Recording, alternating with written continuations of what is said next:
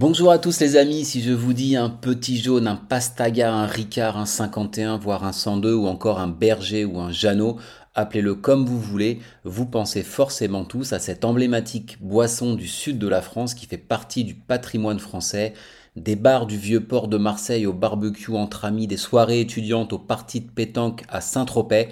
Bien sûr, aujourd'hui, je vais vous parler d'un incontournable de l'apéro aux quatre coins de l'Hexagone, c'est le pastis.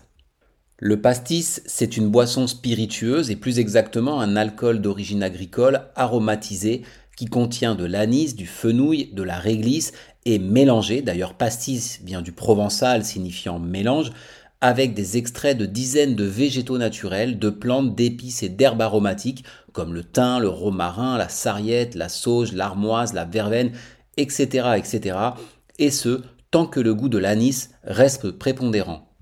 Ainsi, chaque producteur possède sa propre recette secrète et sa méthode de fabrication, ce qui fait qu'on peut retrouver dans un pastis 15, 20, 30, 50 ou plus composants différents. Le pastis de la maison Henri Bardouin, par exemple, en incorpore 70. Ces composants font l'objet d'une macération, d'une infusion ou d'une distillation individuelle avant d'être assemblés pour aboutir au produit souhaité. Encore une fois, chaque producteur possède son propre savoir-faire. Alors comment en est-on arrivé là?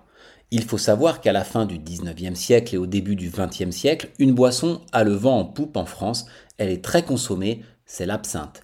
Mais cela ne plaît pas à tout le monde et notamment à des ligues anti-alcooliques qui l'accusent de tous les maux.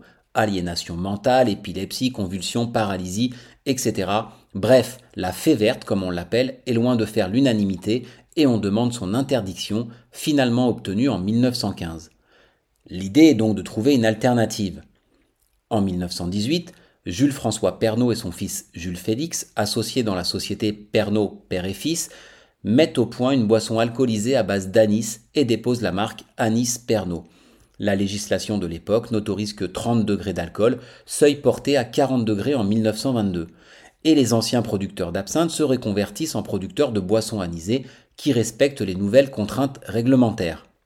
Mais le véritable tournant a lieu en 1932. Le jeune fils d'un marchand de vin de Marseille, qui s'appelle Paul Ricard, élabore sa propre recette de boisson anisée incluant de l'anis étoilé, de l'anis vert et de la réglisse. Et son coup de génie, c'est sa publicité. Ricard, le vrai pastis de Marseille. Le mot pastis apparaît, son histoire est en marche.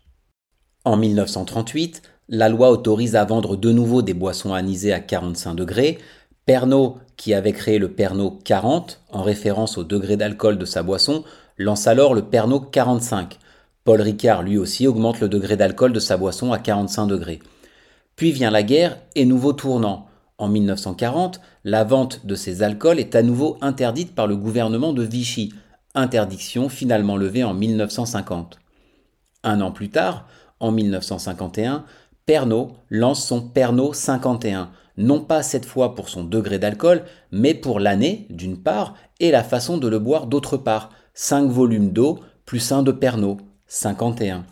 La concurrence est donc forte entre Pernod et Ricard, mais les deux groupes finissent par fusionner en 1975 et créer le groupe Pernod-Ricard. Si Pernod Ricard est aujourd'hui le leader incontesté de la production de pastis avec la marque Ricard, 51 et Pacifique, il y a pas mal d'autres fabricants industriels ou artisanaux comme Duval, Casanis, Berger, Henri Bardouin, etc. Et le pastis se fabrique partout en France. Vous avez par exemple le pastis de l'île de Ré, l'anis des Gaunes à Lyon, le brastis produit en Bretagne, la distillerie du Saint-Esprit à Annecy, et j'en passe. Car attention, pastis et pastis de Marseille ne sont pas des appellations mais des recettes qui peuvent être donc élaborées où l'on veut. Il y a par exemple plusieurs usines Ricard en France. Il suffit que la boisson respecte un certain nombre de contraintes réglementaires européennes, comme le taux minimal d'alcool, 40 pour le pastis et 45 pour le pastis de Marseille, ou la quantité d'anétol par exemple, c'est-à-dire l'huile essentielle de badiane, c'est ce qui fait que le pastis se trouble d'ailleurs, on appelle ça le louchissement. Donc un pastis produit à Marseille peut ne pas avoir le droit de s'appeler pastis de Marseille et vice-versa.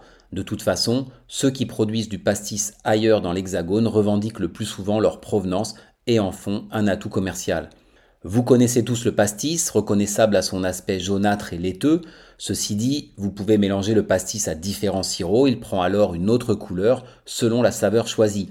Avec du sirop d'orgeat, vous obtenez une moresque, avec du sirop de pêche, un pélican, un perroquet avec du sirop de menthe, un rourou avec du sirop de fraise, sans oublier la célèbre tomate avec du sirop de grenadine.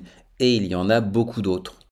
C'est une boisson qui se veut désaltérante, qui se boit bien sûr à l'apéro avec de l'eau fraîche et des glaçons. Attention toujours à la fin les glaçons. Mais le pastis s'utilise également en cuisine pour flamber de belles gambas par exemple, ou aussi pour concocter des plats tels que le poulet au pastis, les moules au pastis, une belle dorade au pastis, un rouget, etc. Il y a beaucoup de combinaisons possibles. Une bouteille de pastis, c'est entre 20 et 30 euros, mais attention, le volume varie de 70 centilitres à 1 litre, donc le prix au litre peut être un peu plus cher. Voilà, les vacances touchent à leur fin, mais heureusement, il reste encore des jours ensoleillés pour pouvoir se retrouver entre amis autour d'un bon barbecue, d'un pique-nique ou d'une partie de pétanque, et d'accompagner ce bon moment d'un petit jaune bien frais, avec modération bien sûr.